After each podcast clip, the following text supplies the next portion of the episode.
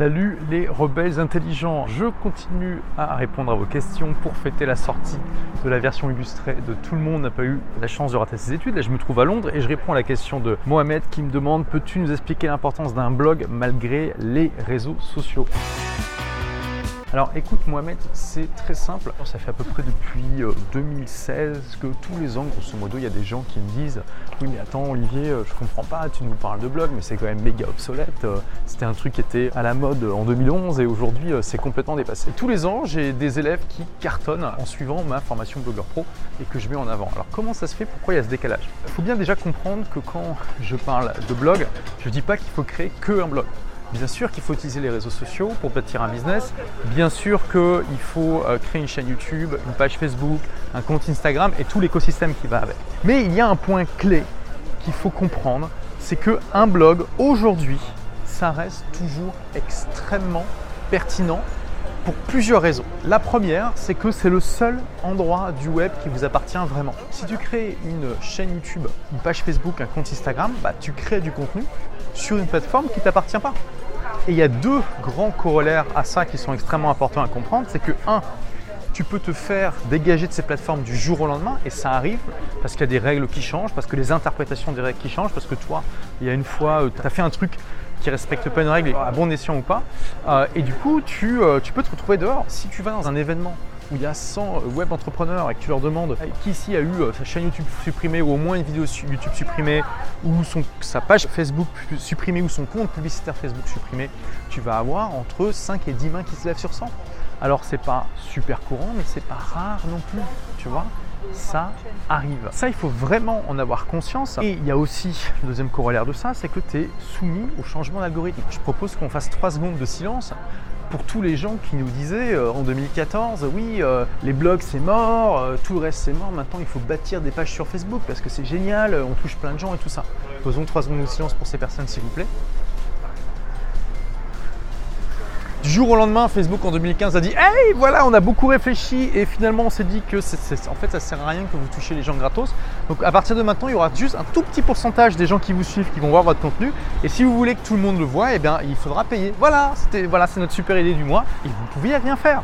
Et il y a des gens qui avaient bâti un business entier là-dessus qui s'est effondré du jour au lendemain. Parce que quand vous bâtissez du contenu sur des plateformes qui ne vous appartiennent pas, vous êtes à la merci des changements de politique économique, des, changements de politique éditoriale, des changements d'algorithmes, etc. etc. Et aujourd'hui, euh, si quand vous publiez quelque chose sur Facebook, il y en a 3 euh, ou 4% qui, euh, qui arrivent à, à, avoir parmi tous les gens qui vous suivent, c'est déjà énorme. Comprends bien l'intérêt déjà du blog, c'est que c'est le seul endroit du web qui t'appartient.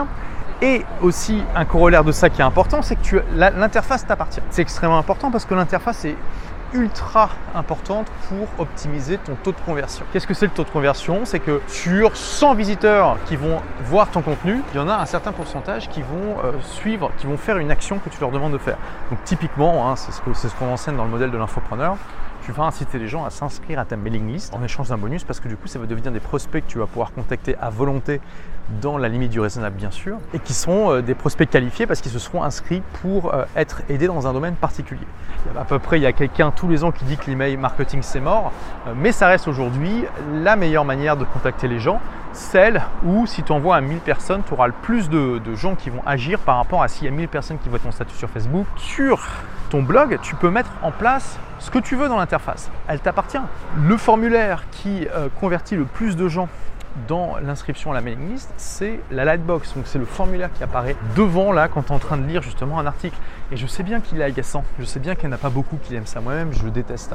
Mais on s'en fout qu'on aime ou pas. C'est pas, pas corrélé à ce qui, ce qui marche. C'est le formulaire qui amène le plus d'inscrits. Et sans ce formulaire, tu perds 50% de conversion. Donc c'est énorme. Ce formulaire qui s'affiche devant le contenu, le seul endroit du web sur lequel tu peux le mettre, c'est sur ton site, sur ton blog. Si tu veux mettre la hitbox sur YouTube, tu peux pas. Si tu veux la mettre sur Facebook, tu peux pas. Si tu veux la mettre sur Instagram, tu peux pas. Tu comprends? C'est que des liens qui sont un peu planqués euh, parce que YouTube, Facebook, Instagram ne veulent pas que les gens quittent leurs leur, euh, médias, ce qui est logique. Il y a aussi ça qu'il faut comprendre, c'est que des fois, tes intérêts sont pas alignés avec les intérêts de la plateforme sur laquelle tu publies du contenu. La, plateforme, elle veut que les gens restent. Toi, à un moment, il faut que tu les fasses partir de la plateforme pour qu'ils achètent tes produits, ou en tout cas qu'ils te suivent sur d'autres choses, etc., etc. Donc, retiens bien ça. c'est toujours ultra important et ça le sera probablement dans 10 ans encore et peut-être même plus de mettre son blog au centre de son écosystème. Oui, avoir une chaîne YouTube, oui, avoir une page Facebook, oui, avoir d'autres choses, mais tu, dois quand même publier du contenu texte. Déjà aussi parce qu'il y a toujours des gens qui préfèrent lire, parce que Google c'est toujours mieux indexer le contenu texte que euh, le contenu vidéo. Et aussi parce que donc tout trafic, euh, tous ces gens qui vont arriver sur ton blog, ils vont avoir davantage de chances de s'inscrire, que tu vas pouvoir faire ce que tu veux avec l'interface, tu vas pouvoir optimiser, etc., etc. Et que Google, encore aujourd'hui, amène à peu près les deux tiers du trafic d'un blog. si tu n'as pas de blog, tu te prives d'énormément de trafic et de leads gratuits, donc de, gens qui s'inscrivent gratuitement à ta liste. Aujourd'hui, je sais pas, je dois avoir 80%, si ce n'est 90%, des personnes qui s'inscrivent à ma liste qui s'inscrivent via mes blogs. C'est un atout considérable par rapport à mes concurrents. J'ai des milliers de euh, gens qui s'inscrivent gratuitement à mes listes chaque mois, alors qu'il y a euh, mes concurrents qui doivent beaucoup faire la, publicité sur AdWords, sur Facebook. Un autre gros gros intérêt du blogging, c'est l'inertie.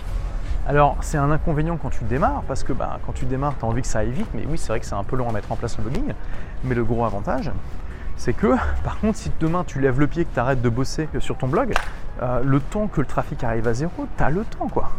Euh, il y a mon blog TechnoSmart que j'ai arrêté fin 2008 et que j'ai laissé en ligne. C'était mon tout premier blog. Hein. J'ai fait à peu près toutes les conneries euh, possibles et imaginables et je l'ai laissé en ligne pour montrer au monde ce qu'il ne faut pas faire. Ça fait 12 ans, plus de 12 ans que je n'y ai pas touché.